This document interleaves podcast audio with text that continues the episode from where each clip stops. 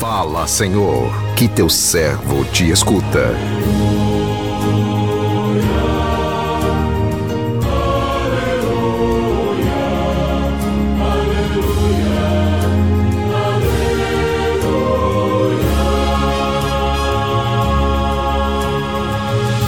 O Senhor esteja convosco, Ele está no meio de nós. Proclamação do Evangelho de Jesus Cristo, segundo Mateus. Glória a vós, Senhor.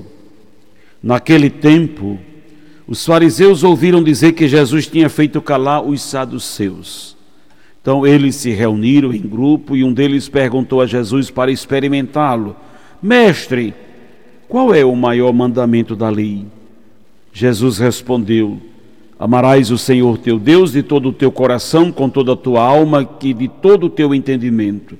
Esse é o maior e o primeiro.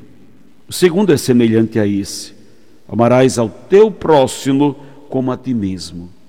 Toda a lei e os profetas dependem desses dois mandamentos. Palavra da salvação, glória a vós, Senhor.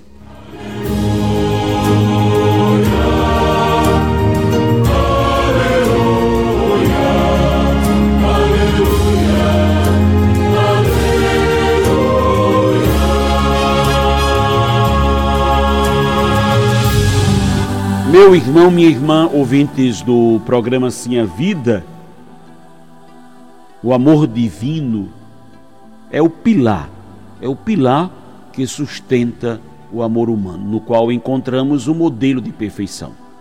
Quem ama verdadeiramente, ama com o coração de Deus, abraçando nesse amor até mesmo o inimigo.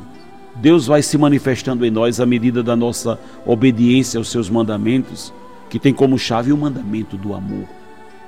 Quem coloca em prática esse mandamento no seu dia a dia tem a vida regida pelo amor. Portanto, cumprirá todos os outros mandamentos. O amor de Deus pelo humano, revelado nas ações misericordiosas de Jesus, nos mostra a única verdade que nos torna livres, que nos torna portadores de uma alegria interior, capaz de transformar trevas em luz. O Evangelho de hoje, Jesus, em resposta a uma pergunta de, de fundo maldoso de um fariseu, nos aponta o caminho que devemos percorrer se quisermos chegar ao coração do Pai, que é o caminho do amor. Caminho este que às vezes pode nos parecer difícil, mas nunca intransponível, pois o próprio amor abre caminho. O texto nos desperta sobre a importância da escuta da palavra de Deus. O amor a Deus e ao próximo passa por esta escuta. Não tem como amar a Deus sem o conhecimento da Sua palavra, sem saber o que Ele quer de nós e para nós.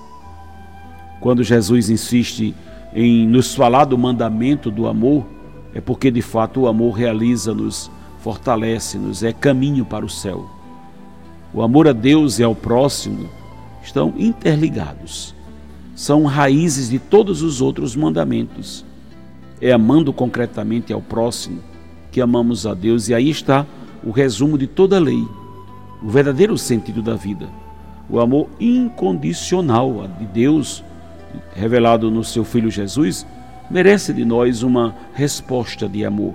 Resposta esta que só podemos dar se de fato o enxergarmos na pessoa do nosso irmão.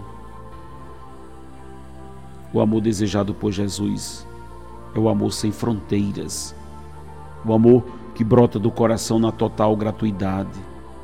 Para concretizarmos este, este desejo de Jesus, é preciso que nos amemos primeiro, para que o possamos amar o próximo, pois ninguém consegue amar o outro sem antes se amar.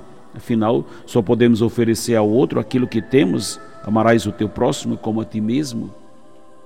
O mandamento do amor supera todas as leis, todos os outros mandamentos, ou seja, quem ama como Jesus nos ama, tudo que mais quer é fazer a vontade de Deus. E quem faz a vontade de Deus cumpre os demais mandamentos. Não pode haver sintonia entre o homem e Deus sem a vivência do amor. E o que Jesus nos pede é, é que amemos uns aos outros como Ele nos ama Querer o bem do outro, independente do que possamos receber dele, é amar do jeito de Jesus. É amar sem procurar o nosso bem, e sim o bem do outro. Nisto consiste o verdadeiro amor. A nossa identidade, o que nos distingue como cristão é a nossa vivência no amor. Não são como com palavras bonitas, com longas orações que daremos testemunho do nosso amor a Deus, e sim com as nossas atitudes de amor para com o próximo. O nosso amor ao próximo confirma o nosso amor a Deus. Podemos até nos ter, é, não ter todos os bens materiais que desejamos, mas amor todos nós podemos ter. Sim, basta nos espelhar em Jesus, esvaziando de nós mesmos para nos preencher de Deus. Que o Senhor nos abençoe.